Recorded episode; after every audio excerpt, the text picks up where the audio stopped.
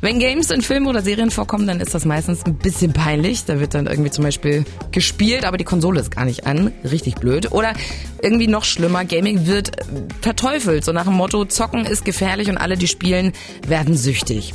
Der Film Free Guy, der macht das aber ganz anders, nämlich viel besser, sagt Popkult-Filmexpertin Vanessa. Hallöchen. Hallo. Darin spielt Ryan Reynolds einen Nebencharakter in einem Game, der ein eigenes Bewusstsein entwickelt. Vanessa, und dann äh, merkt er, dass seine Welt eigentlich gar nicht echt ist, oder wie? Ja, genau, beziehungsweise für ihn ist sie ja weiterhin echt, mhm. aber außerhalb von seiner Welt existiert eben noch eine, unsere Welt. Mhm. Guy, so heißt sein Charakter, das ist ein NPC, ein Non-Player-Character, den kann man im Spiel jetzt nicht steuern, die haben bestimmte Funktionen, die tauchen so im Hintergrund auf oder erklären Sachen.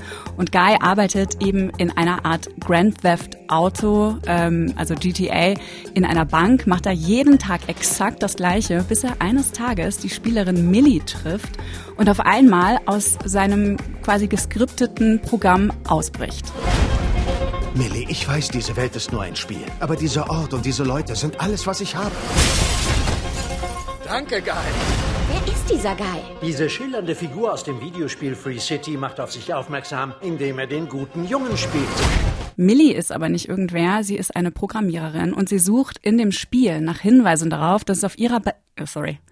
Millie ist aber nicht irgendwer, sie ist eine Programmiererin und sie sucht in dem Spiel nach Hinweisen darauf, dass das Spiel auf ihrer eigenen Idee basiert und quasi geklaut ist.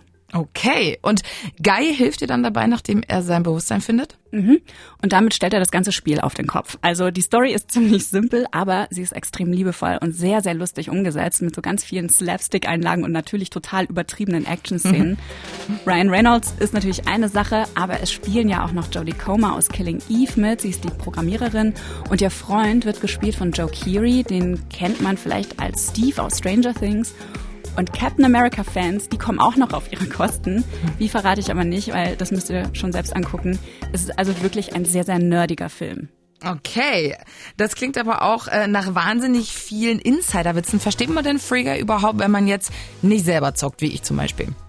Voll. Weil Guy ja selbst nicht weiß, dass er sich in einem Spiel befindet, lernt auch das Publikum ganz nebenbei so die Grundlagen, also was XP sind und Quests und wie es bei manchen ähm, Games-Firmen hinter den Kulissen so aussieht. Okay. Das ist aber alles sehr dezent gemacht. Also als Gamer nerven die Erklärungen auch nicht und die Witze funktionieren auch, ohne dass man alle Anspielungen sofort irgendwie checken muss. Aber falls du dich mal gefragt hast, wie sich das Leben als Nebencharakter in einem Game anfühlen sollte, Free Guy hat die Antwort drauf.